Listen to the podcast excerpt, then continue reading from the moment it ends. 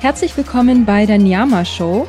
Heute habe ich eine ganz besondere Folge für dich. Ich bin begeistert, Jennifer Müller, eine Expertin im Bereich der Social Media Kommunikation und Regionalmarketing, als heutigen Gast zu begrüßen. Jenny ist hauptberuflich Bloggerin und erzählt Geschichten aus dem Hofer Land. Die Arbeit in und mit sozialen Medien begleitet sie seit 2013.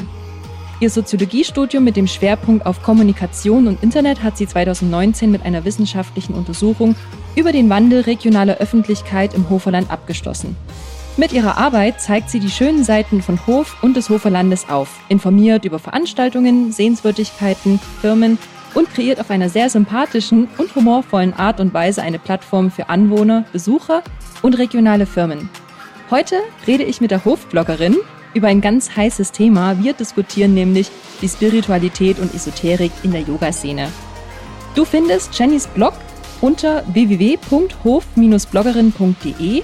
Auf Instagram findest du sie unter hof-bloggerin, auf Facebook unter Jennifer Müller-Hof und natürlich findest du alle Links wie immer in den Show Notes.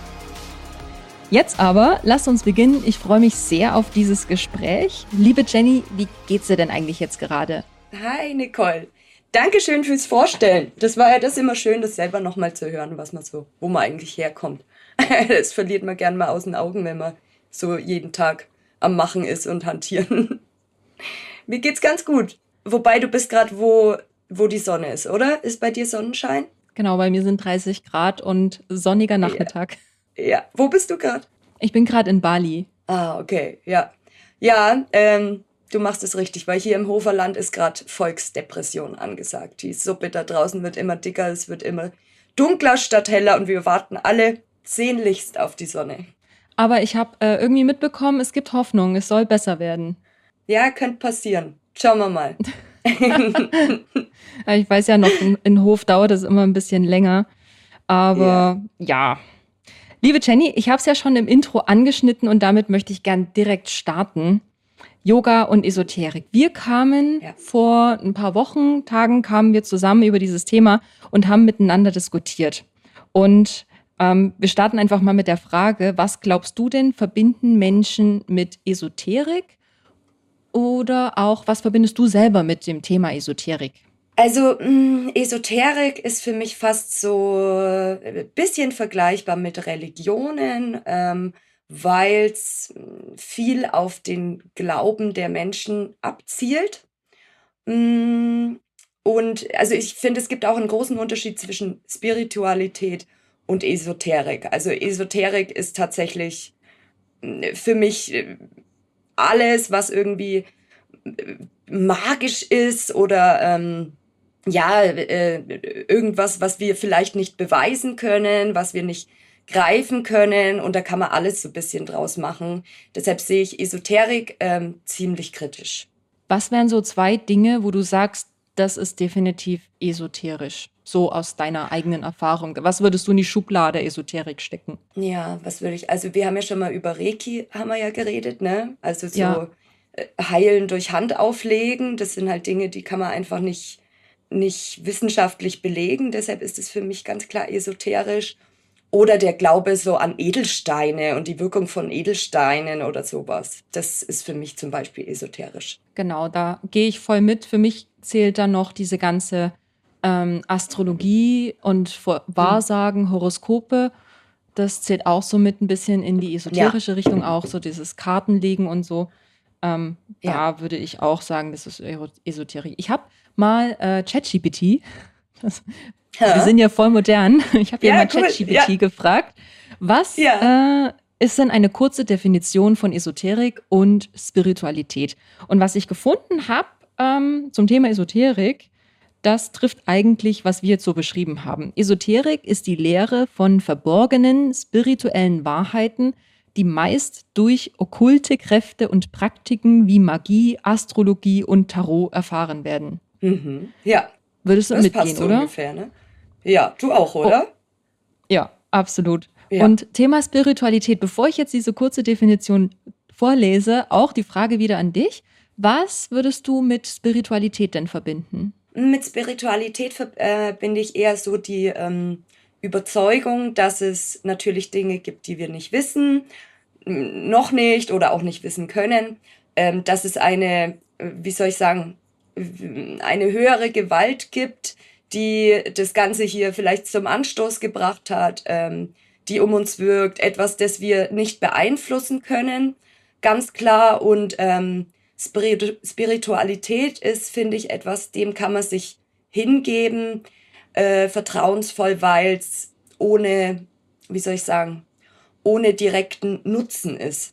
Also ähm, es ist einfach das Vertrauen darin, dass es Dinge gibt, die ich nicht beeinflussen kann und ähm, dass ich mich dementsprechend vielleicht einfach auch ein bisschen entspannen kann. Hm. Wie würdest du das sagen?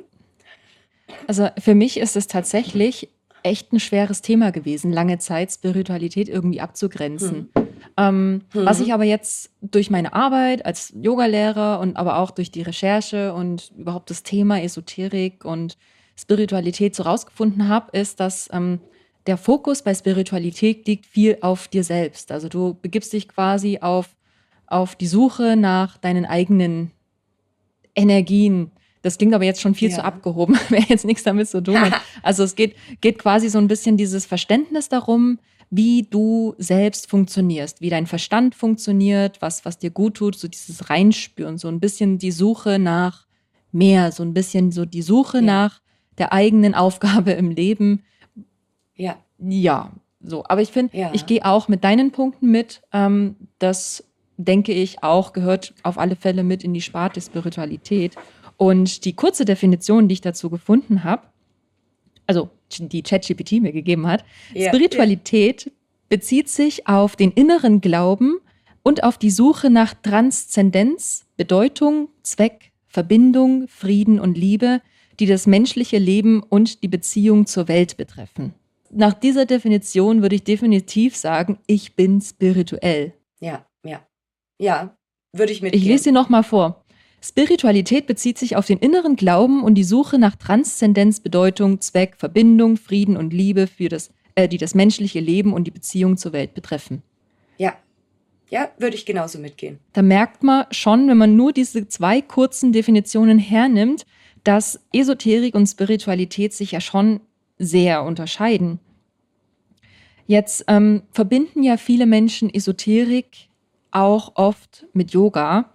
Nach der Definition von Spiritualität, würdest du sagen, Yoga hilft dir, die Spiritualität in dir zu entdecken? Auf jeden Fall. Es geht ja um, es geht ja oft um Hingabe, um Akzeptanz, um Loslassen, um Selbstliebe, ganz großes Thema, ähm, was sich dann wiederum auf das Umfeld natürlich auswirkt, wenn man ähm, sich verbunden fühlt mit anderen. Also ganz klar würde ich sagen, ähm, ist Yoga nicht nur ein, man kann es nur als Sport betrachten, wenn man möchte.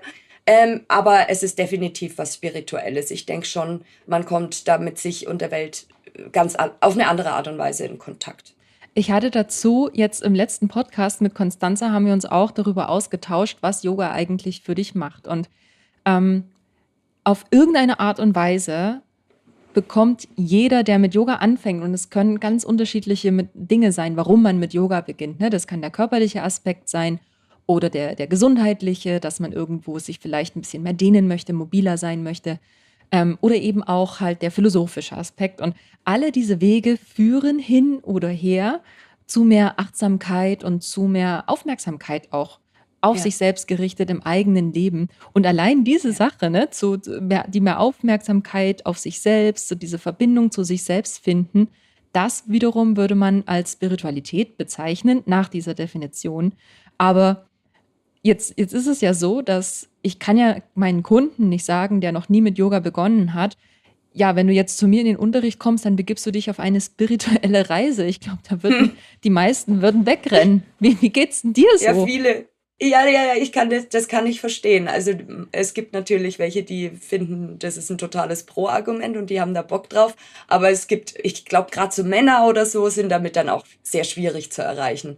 Ähm, ich glaube, mm, also mir, wie es mir damit geht, hast du ja eigentlich gefragt. Ähm, mir ist das eigentlich egal, weil ich finde, Yoga ist was Erfahrbares.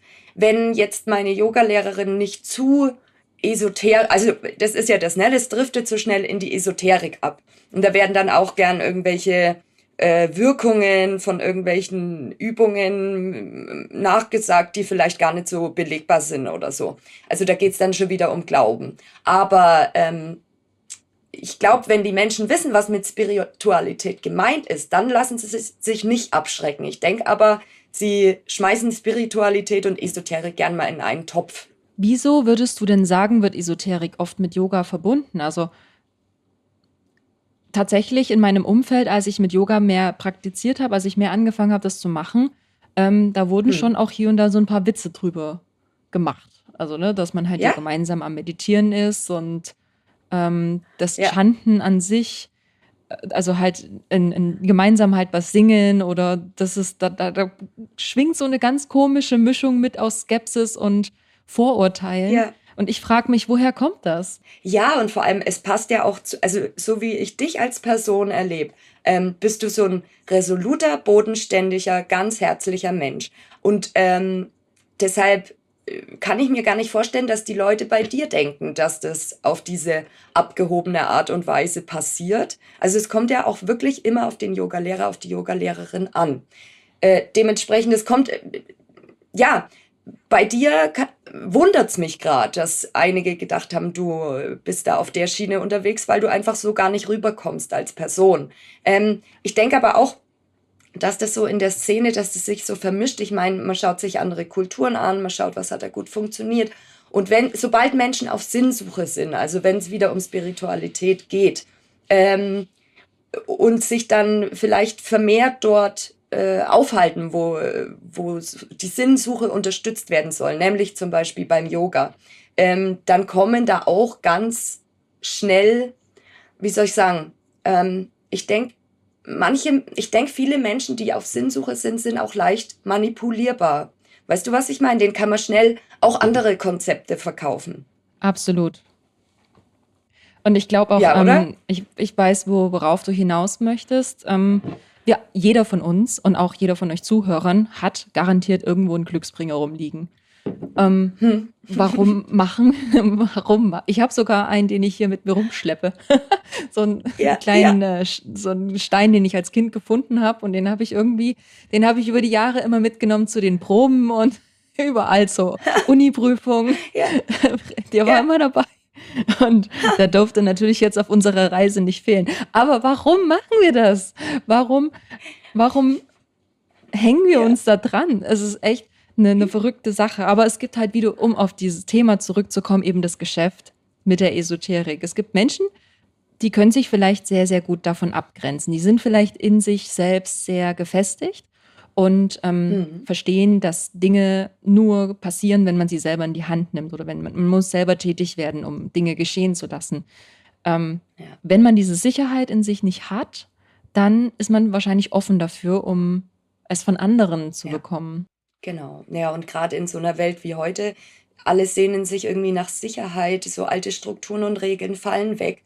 Ähm, das ist in vieler Hinsicht gut, weil es uns freier macht. In anderer Hinsicht ist es aber auch so, dass den Menschen ähm, Orientierung fehlt, ist ja klar. Und ähm, gerade solche Rituale können ja dann Orientierung und Sicherheit geben. So, ich mache jetzt das, das und das. Ich muss gar nicht weiter drüber nachdenken, sondern das ist klar. Ich muss das, das und das befolgen und das ist dann der richtige Weg in Anführungszeichen. Ich glaube auch, dass das, ähm, also dieses Geschäft mit Esoterik, was in den letzten Jahren einfach so aufgeblüht ist und auch durch die Social Me äh, so, sozialen Medien halt auch ja. besser verbreitet werden. Ne? Wir alle haben die Werbung bei Instagram, ja. bei YouTube gibt es diese Videos, wo einfach Menschen Dinge verkauft werden, die esoterisch gesehen, also wenn man nicht an Esoterik glaubt, die halt einfach nichts bringen. Kann man das so sagen? Ja, ja. Ja, das, ja, zumindest nicht nachweisbar was bringen, ne? Das ist halt leider so. Das ist das, was ich so schwierig finde, dieses, ähm, sobald du das nicht nachweisen kannst, ist es, liegt's an dir. Also ich komme ja auch so ein bisschen, ich habe früher eine NLP-Ausbildung gemacht, neurolinguistisches Programmieren. Das hat auch so ein bisschen, also eigentlich ist es ein Werkzeugkasten aus verschiedenen psychologischen ähm, Techniken, die sich als gut funktionierend erwiesen haben, wie zum Beispiel äh, du kennst doch die Pavlovschen Hunde, also wenn du zum Beispiel, äh, kennst du die? Ja, die kenne ich. Genau. Also wenn du zum Beispiel, das heißt dann einen Anker setzen, also wenn du zum Beispiel, mh, hm, du kennst es ja, bestimmt, wenn du einen bestimmten Geruch riechst oder ein bestimmtes Lied hörst und fühlt sich dann wieder genauso wie mit elf oder so oder wieder genauso wie in einem besonders schönen Urlaub und so weiter. Und das ist zum Beispiel dann eine Technik, die wird genutzt, um solche Zustände bewusst herbeizuführen mit äh, mhm. Gefühlen, mit Musik, mit was weiß ich. Und da mischen sich aber auch ganz viele esoterische Elemente auf einmal rein. Also es das heißt immer, NLP ist wissenschaftlich nicht nachweisbar, einzelne Elemente schon, aber es gibt ganz viel Schmuh auch. Und da war ich erst Riesenfan davon, ähm, habe da auch die, Mas äh, die Bachelor- und die Masterausbildung gemacht, was natürlich auch eine Menge Geld kostet. Und oh. irgendwann habe ich dann gemerkt, es läuft am Ende darauf hinaus, dass du immer mehr in diesem Netzwerk buchst. Es geht immer mehr um Glauben und ich bin ein großer Fan von Selbstverantwortung und Selbstwirksamkeit. Also ich habe studiert, da hatte ich zwei kleine Kinder. Ich äh, während meiner Trennungsphase, ich habe mich selbstständig gemacht. Also ich ziehe durch, wenn ich was will. Selbstverantwortung, ganz klar. Aber es gibt auch Dinge, die liegen nicht in deiner Hand. Und diese Esoterik-Schiene oder das, was in dem NLP dann auch oft gelaufen ist, ähm, gibt dir zu 100% die Verantwortung und der Trainer oder der Coach oder Lehrer hat null Verantwortung. Am Ende geht's immer drum, ob du genug daran geglaubt hast. Und ähm, das, das finde ich ganz furchtbar. Also irgendwann habe ich dann gemerkt, ja, äh, du musst selber schauen, dass du dein Leben auf die Reihe kriegst, aber es gibt ganz klar Grenzen und die hast du nicht in der Hand und da hilft auch der Glaube nichts. Da gehe ich voll bei dir mit. Es gibt, äh, ich glaube, bei Netflix gibt es eine Doku. Ähm, ich recherchiere das und schreibe es auf alle Fälle in den Shownotes rein, wenn ich sie finde, wen es interessiert. Ja. Und zwar geht es, ging es um die Macht der Manifestation. Und mhm. in den USA gibt es tatsächlich Techniken und Praxen, die dir weismachen wollen, dass wenn du zum Beispiel Krebs hast oder eine sehr schwere Krankheit ja. und eben mhm. allein durch die Kraft deines Glaubens du ja. in deinem Körper deine Zellen beeinflussen kannst und dann eben ja. diese Krankheit heilen kannst. Ich bin da unglaublich skeptisch. Ähm, finde, dass das eben Esoterik ist, dass das allein mit ja. der Anatomie und Biologie nichts zu tun hat. Ähm, was es aber gibt, und jetzt kommen wir zum Yoga nochmal zurück, ähm, Yoga Nidra wird mhm. in der Einstiegsmeditation ein Sankalpa gesetzt. Das ist quasi eine eigene Intention, ein, mhm. eine Art Leitspruch, die man sich setzt. Ja. Aber in der Ausbildung, als ich das gemacht habe, wurde auch gesagt, das ist jetzt kein Wunsch. Also das ist, ich, ich möchte reich sein oder ich möchte, mhm. ähm, ich möchte schlank und fit sein. Das, das ist jetzt nicht Sinn und Zweck dahinter, sondern du musst etwas finden, was dich bestärkt. Wie zum Beispiel ich bin, ich werde ein erfolgreiches und zielstrebiges Leben führen. Und wenn du mhm. dir das in den Meditationen sagst, oder ich werde mich gesund ernähren, oder ne, ich bin zielstrebig ja. und werde mich gesund ernähren, wenn du dir diese Dinge immer wieder vorsagst, dann glaube ich daran, dass das ja. einen Effekt auf dein Unterbewusstsein hat und du dann diese Habits einfach in deinen Alltag integrierst. Definitiv. Und es ist ja auch nach, also das ist ja zum Beispiel auch durch die Hirnforschung ganz klar nachweisbar, dass sobald du dir etwas vorstellst, in deinem Gehirn die gleichen Areale aufleuchten, wie wenn es wirklich gerade passiert. Also das ist zum Beispiel was, das kannst du bei der Hirnforschung total äh, klar sehen. Deshalb äh, bin ich da auch gar nicht kritisch. Also da bin ich der Überzeugung davon, wenn man sich was fest vorstellt, ähm, dann hilft es auch. Aber eben mit dieser Grenze, dass man aufpasst, also man muss aufpassen, in welche Schiene man reinkommt. Ne, nur ja. weil man zu einer, zu einer Wahrsagerin hingeht, heißt es nicht, dass diese Dinge passieren.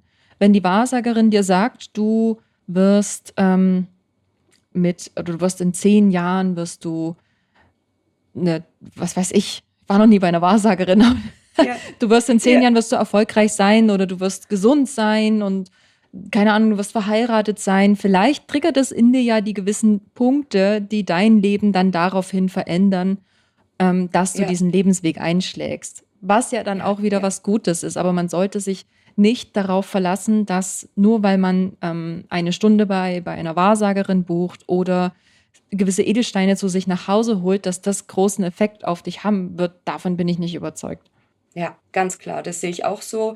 Und ähm, es kann ja auch, du weißt ja nicht, inwiefern es dich beeinflusst. Es kann ja auch sein, dass du dein größter Wunsch ist, äh, einen Mann zu finden und zu heiraten zum Beispiel. Und die Wahrsagerin sagt, in zehn Jahren ist es so. Und dann läufst du die, die, die zehn Jahre lang erstmal total blind durch die Gegend und denkst, nach einem Jahr triffst du den tollen Mann und denkst, aber nee, der kann es noch nicht sein, weil erst in zehn Jahren oder keine ja. Ahnung. Also so. genau. Oder man, ja. man fängt dann an, äh, äh, rauszugehen und geht auf Dates und lernt dadurch jemanden kennen. Ja, genau. Genau ich hab, so ist es. Ich habe jetzt noch eine, eine längere Definition von Esoterik und da möchte ich dann danach gerne auf eine Sache eingehen. Ähm, hm. Auch ChatGPT hat mir folgende lange Definition gegeben. Esoterik ist ein Begriff, der sich auf geheime oder verborgene spirituelle Wahrheiten und Praktiken bezieht, die normalerweise nicht öffentlich bekannt sind. Da haben wir es schon. Ähm, was, mhm. was geheim und verborgen ist, das, ähm, das hat halt keine wissenschaftliche Nachweisbarkeit und darum geht es uns ja. ja. Ich mache weiter. Ja. Im Allgemeinen konzentriert sich die Esoterik auf transzendente Themen und Praktiken, die der Suche nach einer tieferen spirituellen Erfahrung oder Erleuchtung dienen und oft mit Ritualen, Symbolik, Mythologie verbunden sind. Da haben wir, glaube ich, den Punkt, der die Verbindung schlägt, weswegen man oft Esoterik und Yoga und Spiritualität in einen Topf haut. Hm, ja, stimmt, das kann sein, genau. Esoterische Praktiken können auf okkulte Weisheiten oder geheimnisvolle Kräfte und Praktiken wie Magie, Astrologie, Numerologie, Alchemie, Tarot und Kristallheilung zurückgehen. Die Esoterik kann als eine Art alternative Spiritualität gesehen werden, die Spiritualität auf eine Art und Weise betont, die moderne, modernen religiösen Traditionen fremd sein kann. Ähm, das ist genau der Punkt. Das ist ähm, diese nicht-Greifbarkeit. Es ist wie eine Art Glauben. Und ja. da wird es schwierig. Und, und hier wurde jetzt auch von dem Thema der tieferen spirituellen Erfahrung oder Erleuchtung gesprochen. Und mhm. bei meiner Recherche bin ich auf was ganz Spannendes gekommen. Und jetzt, Jenny, möchte ich dich erstmal kurz fragen, was ist Erleuchtung für dich?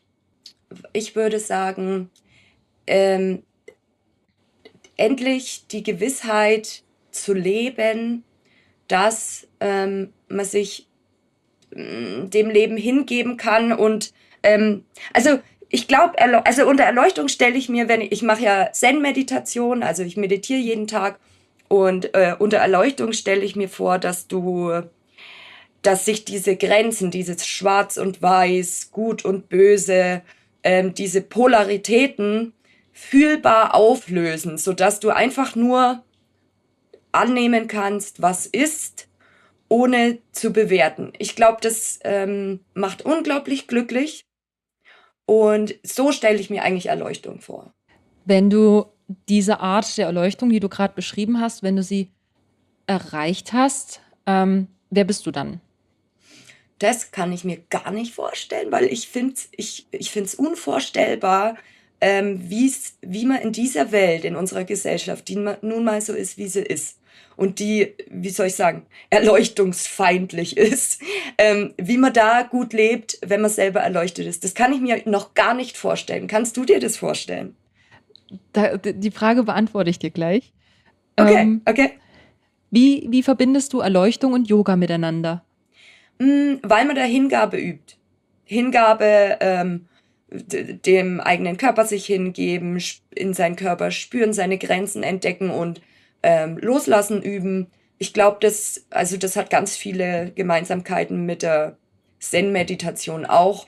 Annehmen, was ist und ähm, möglichst wenig bewerten.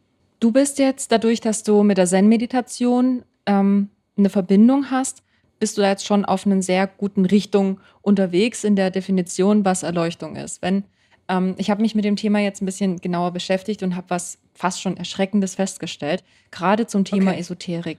Es gibt tatsächlich unglaublich viel Blödsinn, wenn du im Internet nach dem Thema Erleuchtung suchst. Ähm, okay. Es gibt Menschen, die suchen die Erleuchtung, die spirituelle, unglaubliche Erfahrung, dass es ähm, wie eine Art, ne, dann gibt es einen Knall und auf einmal verstehst du die Welt und das Universum ja, und ja. wirst eins mit dem Universum.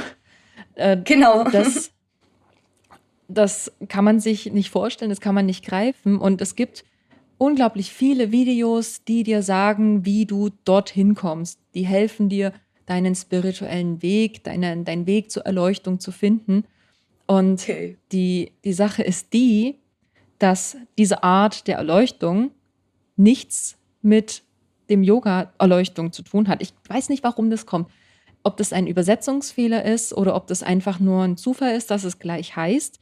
Aber das Ziel im Yoga, so habe ich es auch in meiner 200-Stunden-Ausbildung gelernt, das Ziel im Yoga ist Samadhi.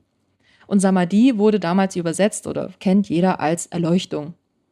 Huh. Das Ende des achtgliedrigen Pfades ist die Erleuchtung. Und jetzt habe ich jahrelang, und ich glaube, es geht 99 Prozent der Menschen so, die das erste Mal darüber nachdenken, äh, an diese Form der Erleuchtung gedacht. Das, es gibt so einen Knall und dann bist du erleuchtet und um die Erleuchtung ja. zu erlangen, ähm, was würdest du sagen, Jenny? Was muss man tun, um die Erleuchtung zu erlangen? ich glaube, also das meine ich natürlich nicht ernst, aber es wirkt auch immer so, als wären das so, das sind so Auserwählte. Also du kannst nicht unbedingt Schritt für Schritt gehen, sondern das trifft nur bestimmte Menschen durch riesengroße Zufälle oder so. Aber was muss man, naja, um die Erleuchtung zu erlangen, glaube ich, muss man einfach üben, im Moment zu sein. Das würde ich einfach aus der Zen-Meditation heraus, würde ich sagen, ist das vielleicht die das Möglichkeit, um erleuchtet zu werden. Das, da bist du wirklich auf einem richtig guten, ähm, guten Weg, weil das ist genau, ja. also im Yoga verstehen wir die Erleuchtung als höheren Bewusstseinszustand.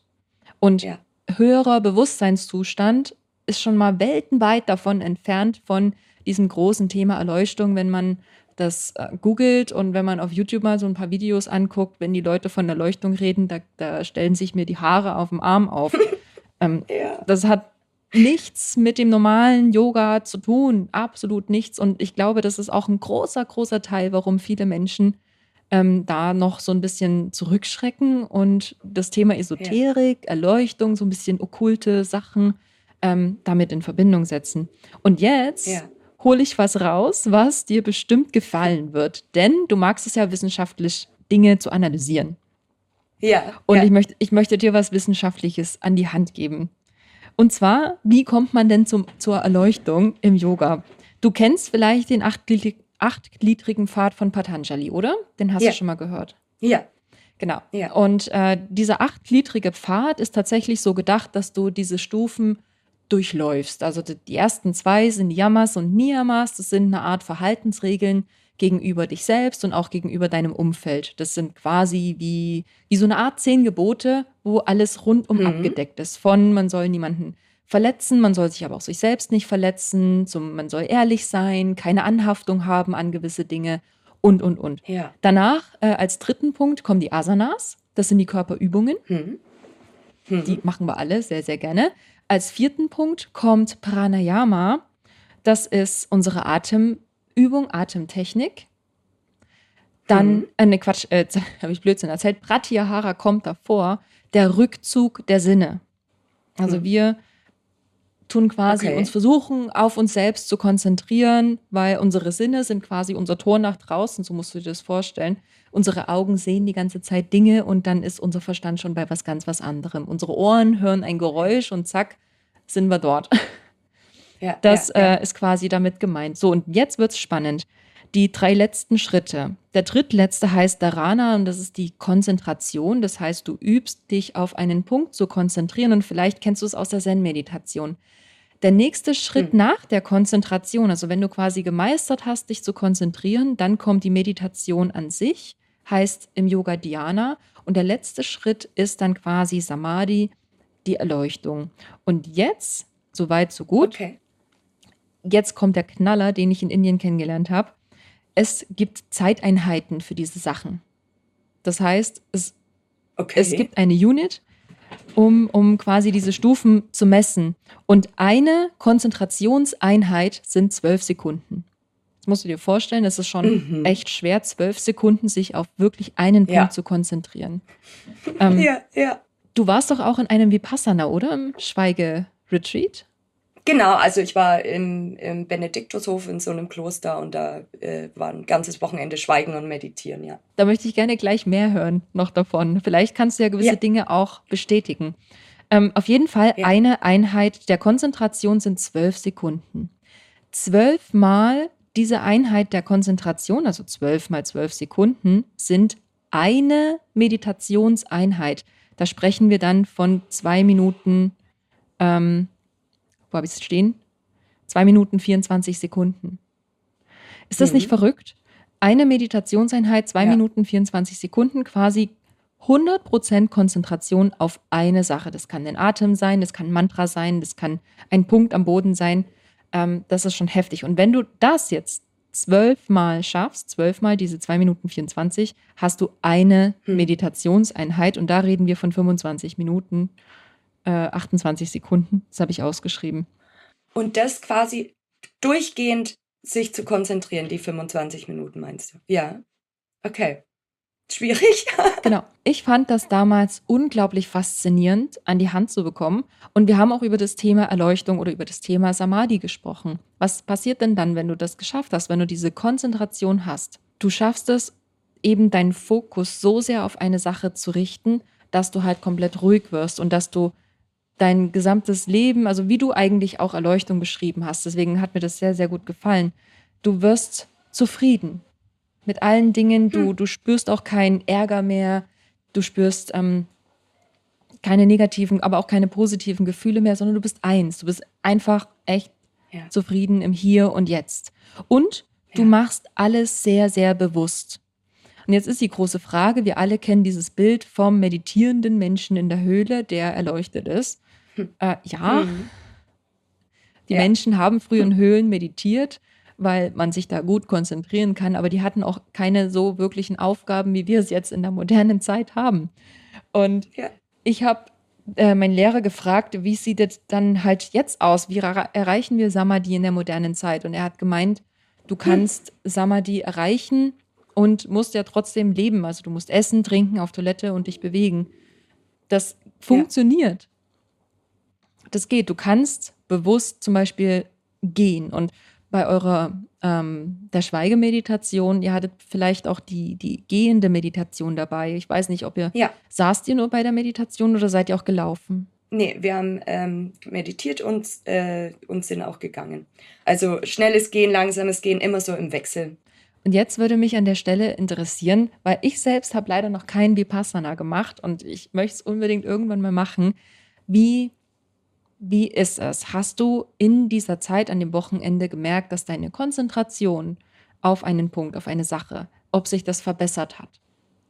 Ähm, ja, ich konnte beispielsweise dann, also ich vorher, wenn ich meditiert habe, ich hätte manchmal die Wände hochgehen können und nach dem Wochenende, seitdem fällt es mir gar nicht mehr schwer, jeden Tag zu meditieren und auch länger zu meditieren als vorher.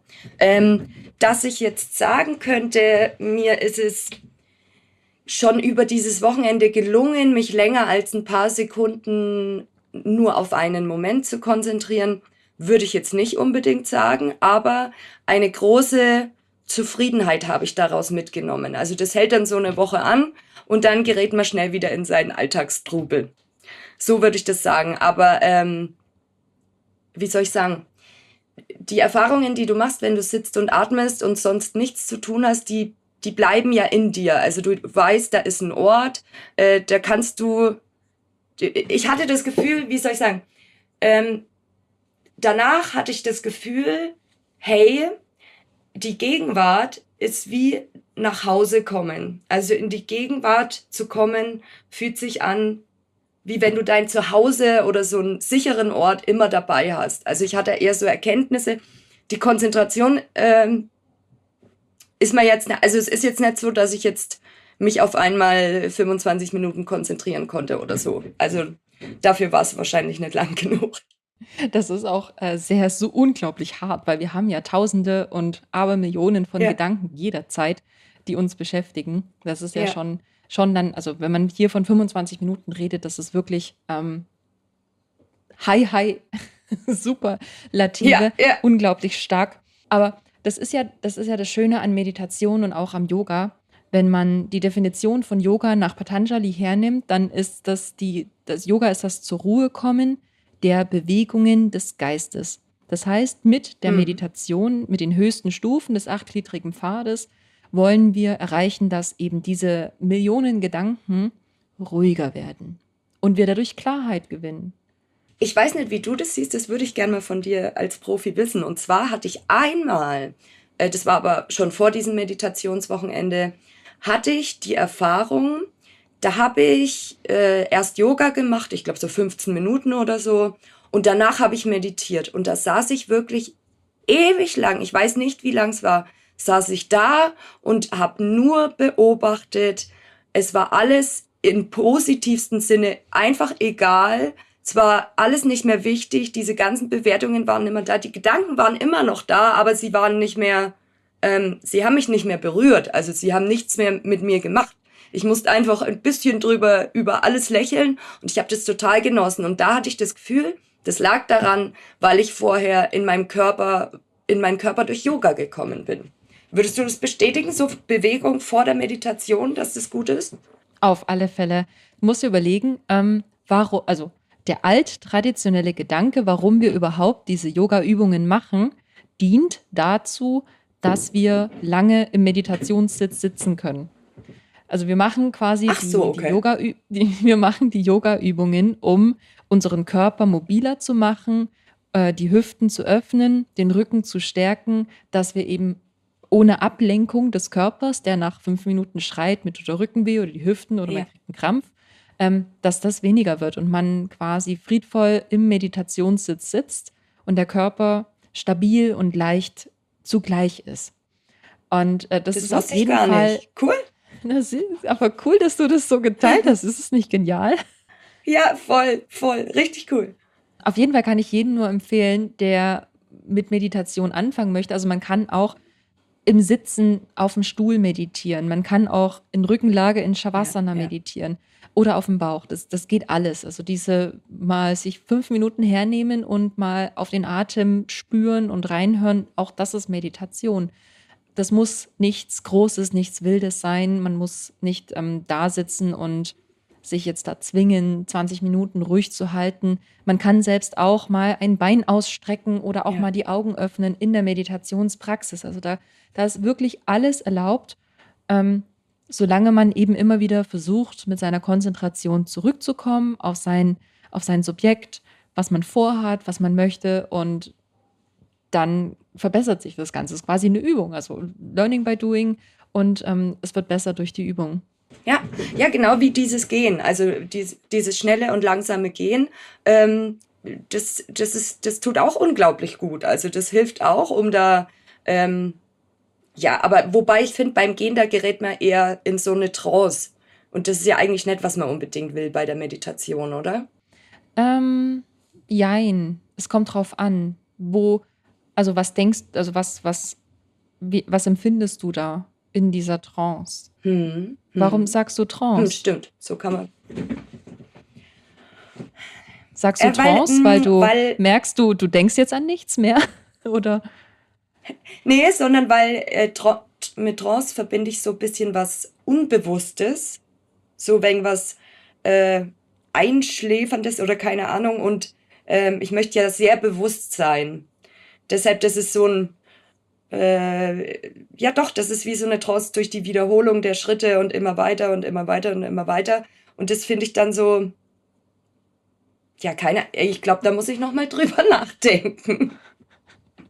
Ich glaube, dass das, was du da erlebt hast, oder auch die Trance, die wir, also die Trance im klassischen Sinne, die wir kennen, wenn wir, ähm, es gibt zum Beispiel wie in den Naturdokumentationen oder wenn, wenn Stämme ihre Rituale da machen und sich wirklich in Trance tanzen, das ist, wenn man mal Hm. genauer drüber nachdenkt, schon auch irgendwie eine Art der Meditation, weil sie ihre Sinne komplett zurückholen ähm, und voll bei sich Hm. sind. Und wenn du in, aber in der Gehmeditation in so eine Art Trance verfällst und aber, also wenn du trotzdem deine Schritte bewusst setzt und quasi das Setzen der Schritte deine Trance ist und du aber an nichts anderes mehr denkst und an Mhm. nichts, nichts um dich herum dich ablenkt, sondern du voll bei dir bist, dann würde ich sagen, bist du voll in der Meditation. Ja, stimmt. Wenn man in Trance gerät, dann ist man halt nicht richtig in der Meditation, ne? Vielleicht, wenn, das kann man zu Hause gut üben. Jeder von uns hat ja schon mal auf eine Kerze gestarrt oder versucht länger auf die ja. Kerze zu gucken. Und da gibt es einen Moment, da merkt man, dass das drumrum irgendwie fadet, irgendwie weggeht. Ja. Sondern man sich nur auf die Kerze konzentriert. Und je länger man das macht, umso mehr fadet das drumrum weg. Und man ist dann auch wie eine Art ja. Trance. Beziehungs- oder Meditation. Mhm. Die hm. Grenze, das, also das müsste man jetzt auch mal recherchieren. Tiefer können wir, glaube ich, gar nicht weiter drauf eingehen. Da bräuchte man Experten dazu. Aber es ist eine interessante ja. Sache. Ja. Äh, ich glaube, dass Trance tatsächlich eine Form der Meditation ist. Ja, ja, stimmt eigentlich voll und ganz in der einen Tätigkeit zu sein. Es kommt drauf an, ne? Wohin traust du dich? Träumst du rum oder äh, bist du voll und ganz zum Beispiel in einer Bewegung, wenn du dich in Trance tanzt oder so? Ist es, bist du die Bewegung einfach oder äh, konzentrierst du dich voll und ganz nur auf diese Bewegung? Das stimmt, das stimmt. Ja, ja. Spiritualität ja. und Yoga, das ist tatsächlich, also dieses tiefere Verständnis von Bewusstsein, dass ich voll und ganz bei mir bin, dass ich meine Gedanken wahrnehmen kann, dass ich äh, mich selbst kennenlerne, das ist eine Form von Spiritualität, die durchs Yoga in meinen Augen kommt, die man entdecken kann. Und ähm, das mache ich auch gerne, ja. muss ich sagen. Also das verstehe ich unter Spiritualität. Ja. Siehst du eine Gefahr von Spiritualität im Yoga? Hm, wie meinst du das? Also was ist dann die Gefahr sozusagen? Also die Frage ist, gibt es eine Gefahr? Mm, im, Nee, im Yoga nicht. Im Yoga sehe ich da überhaupt keine Gefahr.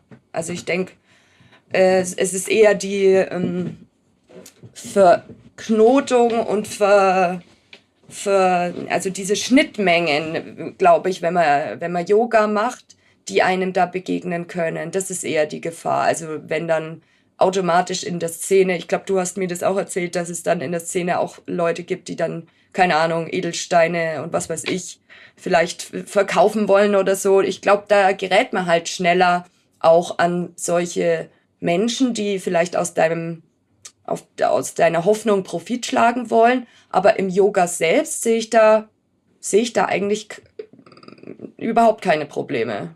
Ich glaube, da würde ich mitgehen. Ähm, ich ja. habe so im Kopf, was ist denn eigentlich esoterisch, was aber viele Yogalehrer machen, in ihren Yoga-Unterricht oder in den Yoga-Studios. Und was mir als allererstes dabei in den Kopf kommt, ist, ähm, also ich habe also ich habe auch Räucherstäbchen bei mir mal angezündet, um der ja. Luft einen schönen Duft zu geben, habe aber darauf ja. geachtet, dass es halt nicht so stickig ist, weil ich das selber nicht so vertrage und so gesund ist es ja, ja, auch nicht. Aber jetzt gibt es halt auch ähm, Yogalehrer und Lehrerinnen, die einen ähm, Sandholzstab haben oder Salbei und das dann verbrennen und damit quasi böse Energien oder schlechte Energien aus dem mhm. Raum ausräuchern wollen. Ja. Ja. Da, das ist für mich die Grenze.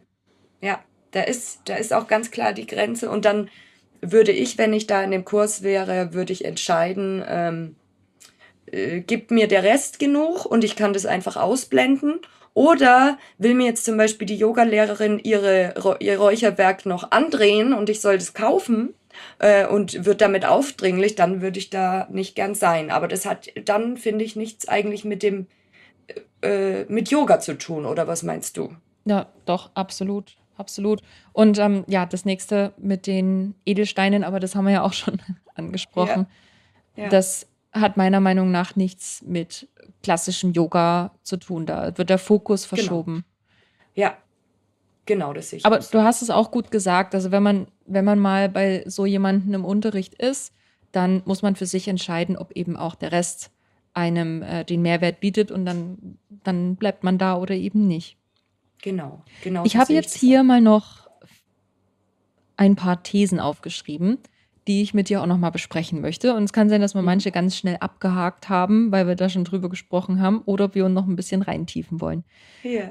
Die Praxis von Yoga kann uns helfen, unseren Geist zu beruhigen und uns dabei helfen, uns auf unsere innere Stärke und Klarheit zu konzentrieren. Hm. Absolut. Gehst ich. du damit? Ja, und du? Gehe ich auch mit. Seit ja. ich Yoga praktiziere, habe ich gemerkt, dass ich, also ich war allgemein schon eh immer ein ruhiger Mensch und hatte viel Geduld und habe Dinge lang durchdacht, aber durch Yoga bin ich mir noch viel bewusster, warum ich in manchen Situationen so empfinde oder so wahrnehme. Geht es dir da auch so? Ähm, ja, das, also das war so ein Wechselding. Also zuerst habe ich mit Meditation angefangen.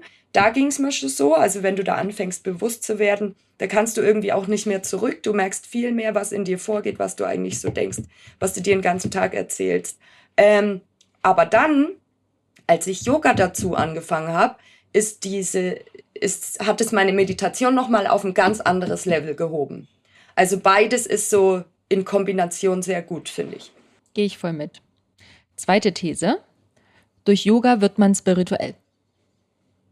Ähm, Würde ich sagen, nein. Muss nicht. Hat, man kann es auch einfach als Entspannungsübung sehen oder als Sport. Ich denke nicht, dass man automatisch spirituell wird, wenn man da so keinen Draht dazu hat. Glaubst du, wenn, also ich glaube schon, dass man durch Yoga spirituell wird. Ja? Die Frage ist, will man es so definieren? Doch schon. Hm. Hm. Also ich glaube, dass wenn, wenn, was weiß ich, jemand kommt zum Yoga und möchte physisch besser werden, möchte fitter werden, möchte an seinem Körper arbeiten. Ähm, ich glaube schon, dass wenn, wenn dieser Mensch ein halbes Jahr zum Yoga geht, regelmäßig, dass ja. sich da so eine gewisse Spiritualität schon entwickelt. Gerade, also unter der Definition, wie wir jetzt heute Spiritualität für uns definiert haben, so diese, diese Verbindung zu sich selbst. Hm, dieses ja. mehr Achtsamkeit mit seiner Umwelt und, und so dieses ganze Drumherum. Ich glaube nicht, dass wenn jemand mit Yoga beginnt, aus dem physischen Aspekt, was total legitim ist und ich bin auch so zum Yoga gegangen, ähm, ich glaube nicht, dass dieser Fokus so starr und eingekapselt bleibt. Hm, ja, ja, da hast du den Punkt. Das stimmt. Weil, also so wie du, wie du von dir sprichst und deine Erlebnisse in Meditation, ähm, würde ich sagen, dass du auch spirituell bist dadurch. Ja, ja, auf jeden Fall. Ähm, aber ich denke halt, ähm, äh, war ich, ich war vorher schon spirituell und deshalb mache ich das. Also ich weiß nicht, ob ähm, jemand, der, ja gut, ob jemand, der überhaupt gar keinen Draht zur Spiritualität hat, zu Yoga geht, ist halt auch die Frage, ne? Aber mh, mm, ich, ich weiß nicht, es gibt so, also um es mal sehr stark auszudrücken, es gibt so viele Ochsen auf der Welt. Ich kann mir auch vorstellen, dass es Menschen gibt, die, die da voll immun sind und einfach nur zum Yoga gehen wegen ihrem Körper und ihrem Seelenheil. Also im Sinne von, ich will entspannt sein, ich habe so viel Stress, mich nervt alles, ich will jetzt hier mal Entspannungsübungen machen oder so. Also ich, ich bin mir da nicht sicher. lassen wir mal so, lassen wir einfach mal so stehen. Also ich ja, glaube, ja. ich glaube schon. Ich habe ich hab aber auch, ich könnte mir vorstellen, dass jemand, der aus diesem körperlichen Aspekt zum Yoga geht und ähm, vielleicht mal eine Stunde dabei ist, die irgendwas triggert. Irgendwas mm, ja. ne, in deiner Psyche triggert, wo was dir unangenehm ist, weil auf einmal diese Gedanken da sind und auf einmal beschäftigt man sich mit Dingen, die man vielleicht jahrelang verdrängt hat. Und, ja.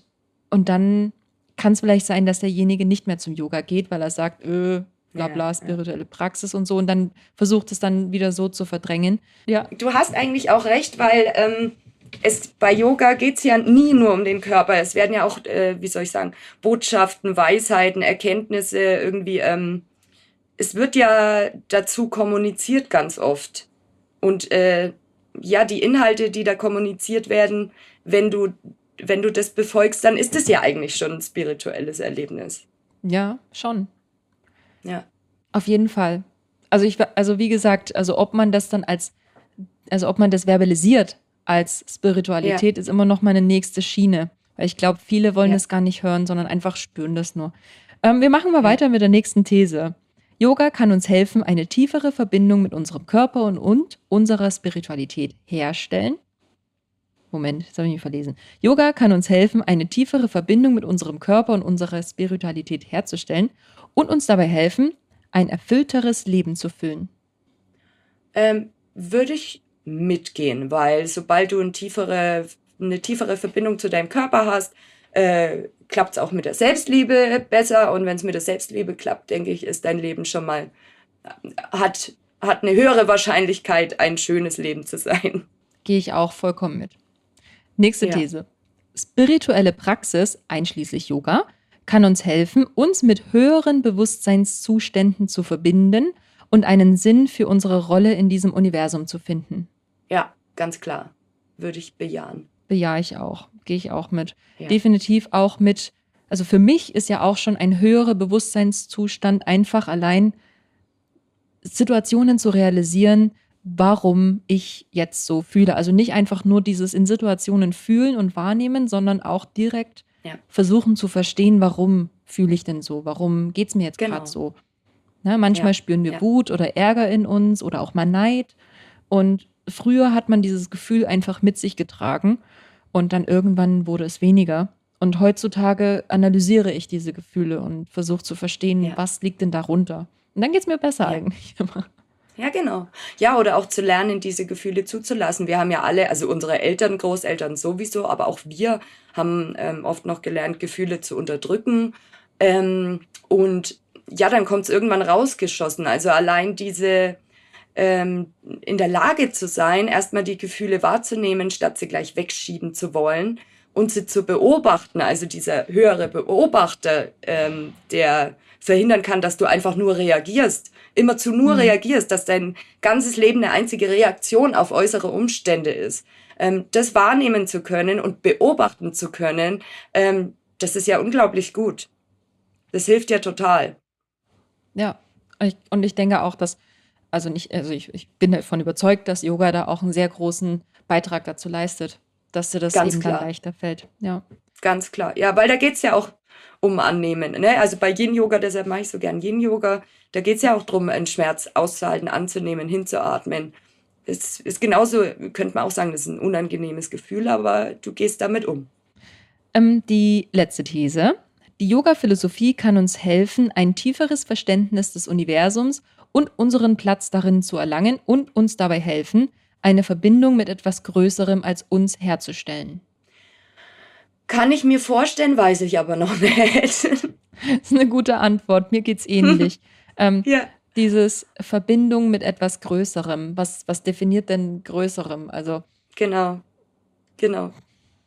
Da ja, ich mit mein, dem letzten Teil gehe ich nicht so mit. Ja, ja.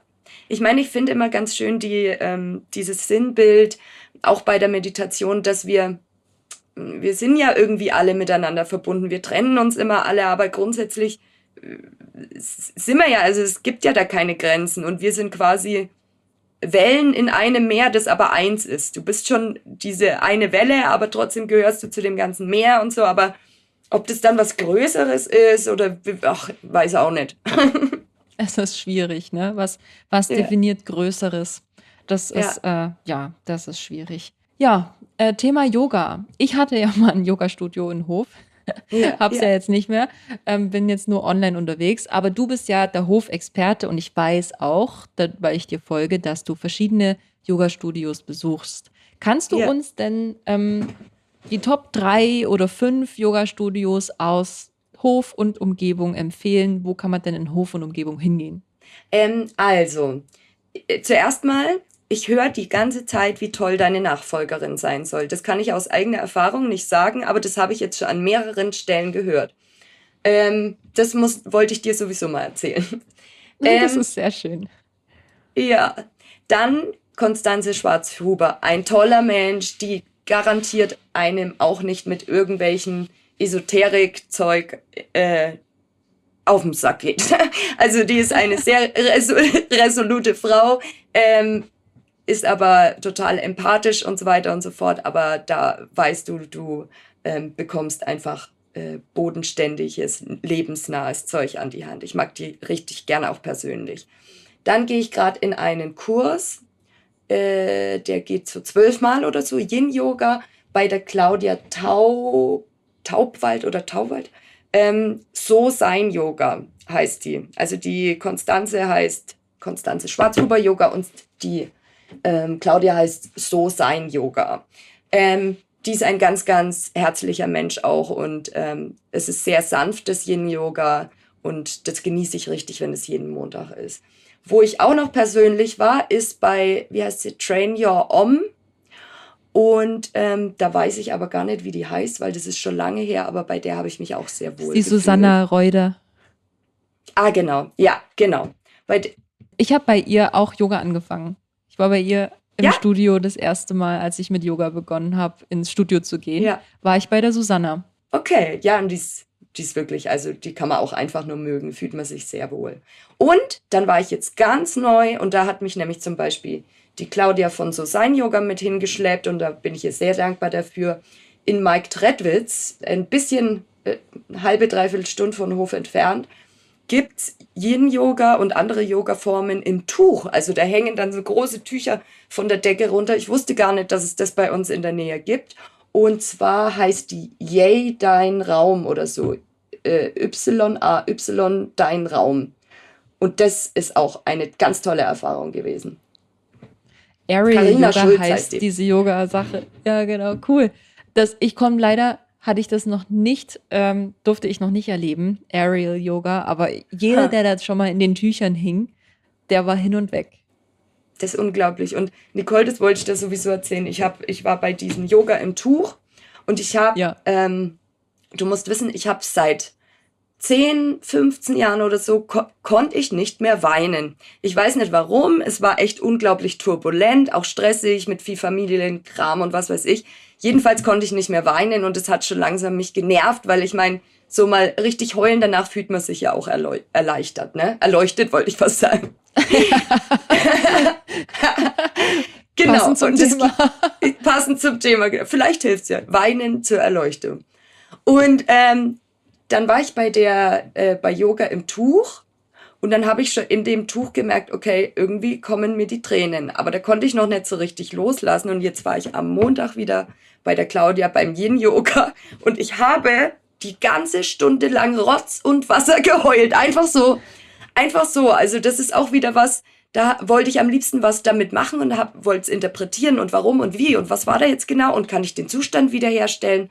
Aber das ist einfach sowas, da kann man auch mal die Erfahrung einfach Erfahrung sein lassen und, und staunen. Loslassen. Ja, Genau. Der, ähm, Konstanze, wir haben uns ähm, letzte Woche unterhalten und Konstanzes Motto ist auch loslassen, mehr Leichtigkeit im Leben ähm, erschaffen und ja. diese Momente, wenn man, also das muss sich für dich unglaublich toll angefühlt haben, dieses Zulassen, das, weil es eben ja. so lange nicht passiert ist, dieses, ja. oh, jetzt, jetzt ist es da und dann darfst du auch in dem Gefühl baden. Genau, das hätte noch eine Stunde Was gehen Sinne des dürfen. Wortes. ja, ja, voll. Ich wusste gar nicht den. Das war mein größtes Problem. Aber das ist das, wenn du nämlich mit so Leuten gemeinsam auch Yoga machst. Ich meine, wir sind als Erwachsene, da trauen wir uns ja gar nicht mehr in der Öffentlichkeit Tränen fließen zu lassen. Ne? Das hat man ja gelernt, dass, dass, das, dass das vermieden werden sollte oder so. Aber mit diesen ganzen Menschen, die da Yoga mit mir gemeinsam praktizieren, die ich zwar nicht persönlich kenne, aber ich habe mich zu keinem Zeitpunkt unwohl gefühlt. Ich hatte das Gefühl, das ist ein Raum, wo das sein darf. Und das ist ja wieder, da kommen wir ja wieder zu dieser Verbindung mit anderen, mit anderen, mit sich selbst, ähm, liebevolles ähm, Verbundensein mit anderen. Also das kann Yoga einfach. Das ist so eine Grundidee oder so ein, ein Grundrauschen. Absolut. Gibt es noch jemanden, äh, wo du jetzt sagst, ähm, den möchtest du weiterempfehlen? Mm. Ich habe schon überlegt, aber ich glaube. Oder sind wir glaub, durch mit der Liste? Ja, wir sind, glaube ich, durch mit der Liste. Achso, eine Info ja. noch. Alle genannten Yoga-Studios und auch meine Nachfolgerin, die Petra Wolfrum, im Niyama Yoga Studio. Alle Infos dazu findet ihr auch in den Shownotes mit passenden Links dazu. Da könnt ihr euch über die Website durchklicken und euch einfach informieren. Und ich kann euch auch als Erfahrung sagen, ruft einfach an oder schreibt eine E-Mail. Jeder Yogalehrer ist immer offen für Anfragen für euch. Ähm, es gibt keine dummen Fragen und auch wenn du noch nie was mit Yoga zu tun hattest, ruf einfach an und frag, hey, was wäre denn für mich am besten geeignet? Das geht auf jeden Fall immer. Aber liebe Jenny, jetzt habe ich noch eine Frage an dich. Wie, wie bist du denn eigentlich zum Yoga gekommen? Hui, ich glaube durch meine beste Freundin. Meine beste Freundin ist schon immer so ein bisschen, also die ist wirklich manchmal so ein bisschen esoterisch angehaucht. Und ähm, das hat jetzt mit dem Yoga nichts zu tun, aber die bewegt sich mehr in solchen äh, Bereichen, äh, wo es auch um Sinnsuche und so geht. Und ich glaube, die hat mich zum ersten Mal mitgenommen. Und was generell gibt dir Yoga für dich, für dein Leben, für Privat, Beruf? Welche Dinge würdest du sagen, was, was nimmst du aus dem Yoga für dich mit? Ähm, zum einen, dass ich in der Lage bin, mich selber besser zu beobachten. Da haben wir ja schon drüber gesprochen. Ähm, mhm. dass ich viel besser wieder in meinen Körper komme, weil ähm, das ist mir total verloren gegangen. Ähm, mein Körper überhaupt so richtig wahrzunehmen und nicht nur im Kopf zu sein, weil ich bin die ganze Zeit im Kopf unterwegs. Es hilft mir, in den Körper zu kommen. Und es ist natürlich Zeit nur für mich allein. Das ist richtig gut, äh, da mal eine Stunde zu haben. Du bist ja mit deiner Arbeit bist du auch viel unterwegs und ähm, gerade im Social Media Marketing, da ist einfach viel zu tun und es gibt, du bist auch selbstständig und man ist einfach ständig und selbst am Machen. Ja. Ähm, gibt es ja. was aus dem Yoga, was du auch für deine Arbeit nutzen kannst? Gibt es was aus dem Yoga, das ich auch. Mh, hm, ja, sich mal zurücklehnen und erstmal gucken, bevor man reagiert. Also ähm, ich bin früher viel impulsiver gewesen als jetzt. Und dadurch, dass ich gelernt habe, mich selbst zu beobachten oder auch, wie gesagt, meine Gefühle zu beobachten, meinen Körper zu beobachten, wie er reagiert, mm, kann ich das natürlich auch in, was weiß ich, es ist ein stressiges Gespräch oder ähm, ich kriege eine E-Mail, über die ich mich ärgere oder irgendwas. Ähm, ich bin viel leichter, ich schieße nicht mehr einfach los oder ich würde einen blöden Kommentar kriegen. Dann bin ich inzwischen in der Lage, da auch wirklich eine Nacht drüber zu schlafen oder das vielleicht sogar ganz loszulassen. Auf jeden Fall eine Sache, die ähm, Yoga bestärkt. Dieses innere Ruhe ja. finden und auch zweimal drüber nachdenken, ob das denn jetzt so sinnvoll ist, ähm, impulsiv zu antworten. Aber ich glaube, die ja. Situationen kennen wir alle und wir alle haben früher auch mal zu früh reagiert. Ja, ja, genau, genau so ist es. Ja, und davon abgesehen ist es auch, ich sitze ja auch viel mh, hm, am Handy vor allem und am Computer und inzwischen merke ich halt, ähm, allein schon für den Körper, jetzt brauche ich mal die Dehnung, jetzt muss ich mal da mich strecken, dass das, dass man intuitiv spürt, dass man den Körper gerade äh, was zurückgeben muss. Und sonst war ich da, glaube ich, acht Stunden äh, steif da gesessen und habe es erst abends gemerkt, wenn ich dann wieder vom Laptop weggegangen bin. Absolut. Sag mal, ähm, geht der Danny eigentlich auch zum Yoga oder macht, macht er ab und zu mal so ein paar Übungen, um sich auch zu strecken und zu dehnen? Ich habe ihn langsam. So langsam habe ich ihn. Ah, Am Anfang konnte er gar nichts damit anfangen und der war jetzt auch wirklich die ganzen letzten Jahre hat er gar keinen Sport, gar nichts gemacht. Der hatte aber auch, der hat Borreliose, äh, ganz schlimm und hatte dann auch immer Schmerzen im Körper. Aber dadurch ist er, mhm. hat er dann auch vermieden, sich zu bewegen. Und jetzt habe ich ein paar Mal mhm. schon Yin Yoga mit ihm gemacht und jetzt fängt er tatsächlich, also es ist interessant, dass du das gerade fragst, weil jetzt fängt er echt an, sich auch intuitiv zu dehnen, mit mir das mal zu machen und ähm, der einzige Grund, warum er nicht mit zum Yoga geht, ist, weil er denkt, er blamiert sich dann. Aber ich glaube, das schaffe ich auch noch ihn da irgendwie zu überreden. Also jeder, der, jeder, der schon zum Yoga geht, weiß es eigentlich. Und wer, wer ja. überlegt, zum Yoga zu gehen, ähm, man kann sich nicht blamieren. Man kann sich absolut ja. nicht blamieren.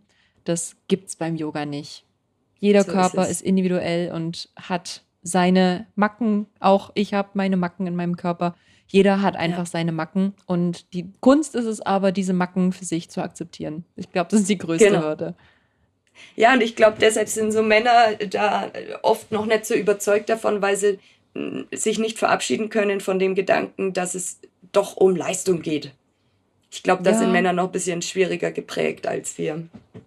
Das glaube ich. Was äh, zum Abschluss, was würdest du Menschen denn gerne noch mitgeben wollen, die oder auch vielleicht den Männern, ähm, oder auch Menschen allgemein, die überlegen, mit Yoga anzufangen, aber Angst haben, dass es vielleicht zu esoterisch oder zu spirituell wird.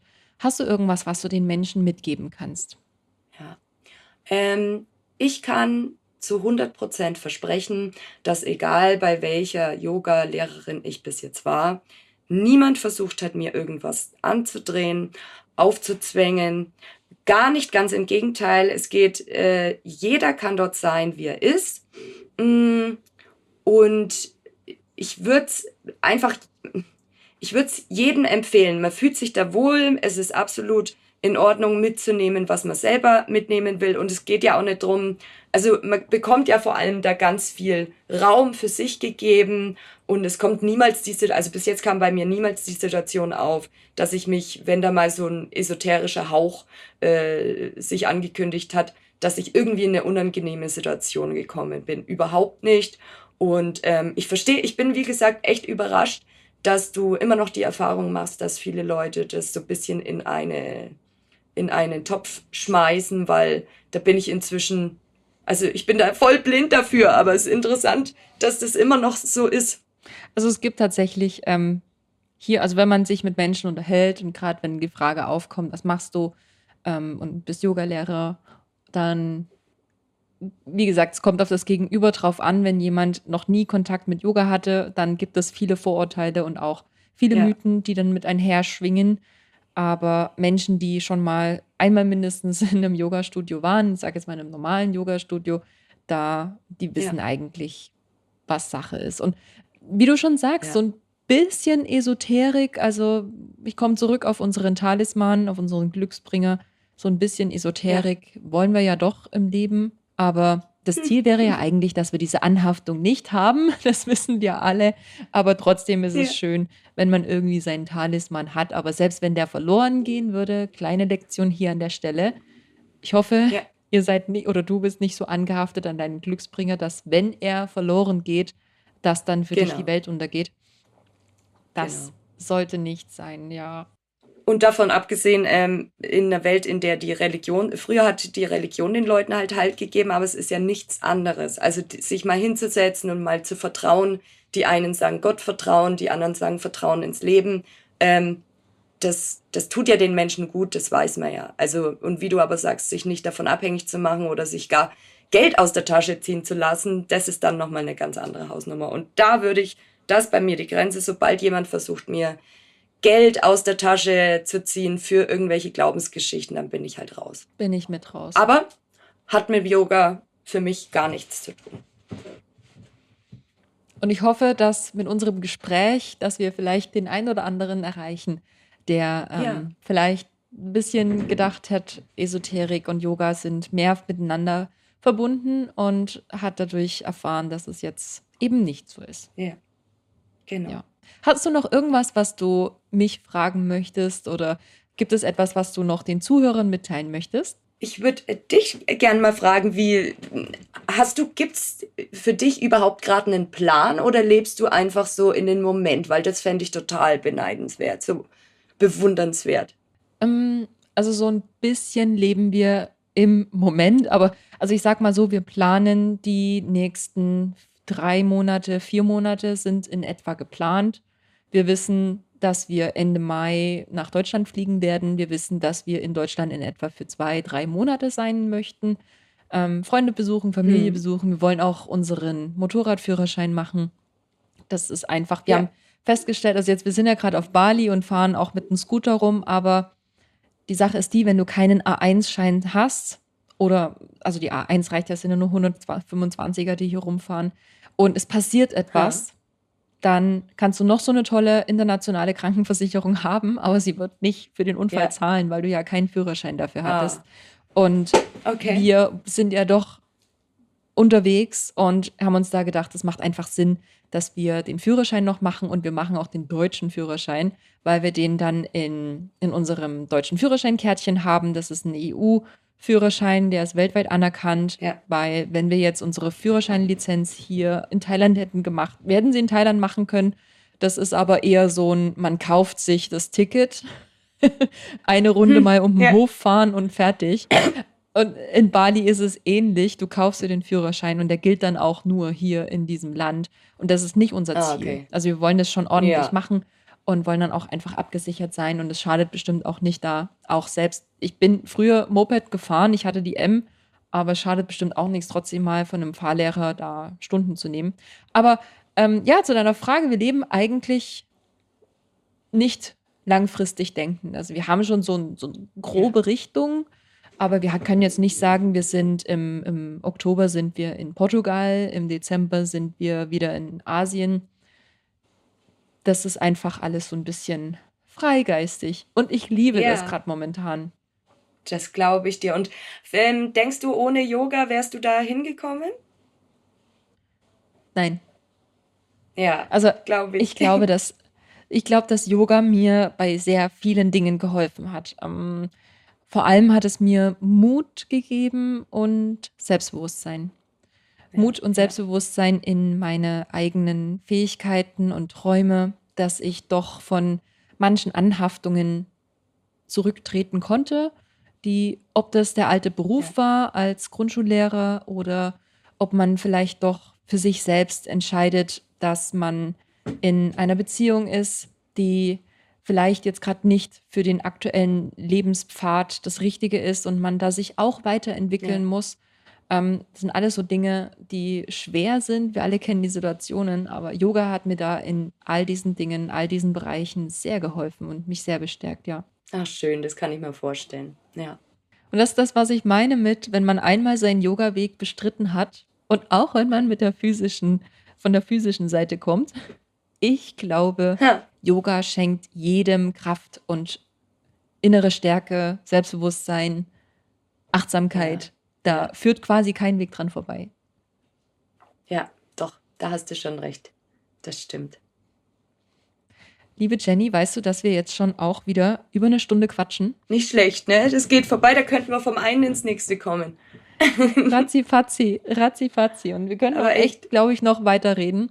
Ich bedanke mich für dieses wunder wunderschöne, tolle Gespräch. Es hat Spaß gemacht. Ich hoffe, wir ich wiederholen das mal. Und ähm, ja, sag, grüß mir die Yogalehrer im Hofer Land und in Hof.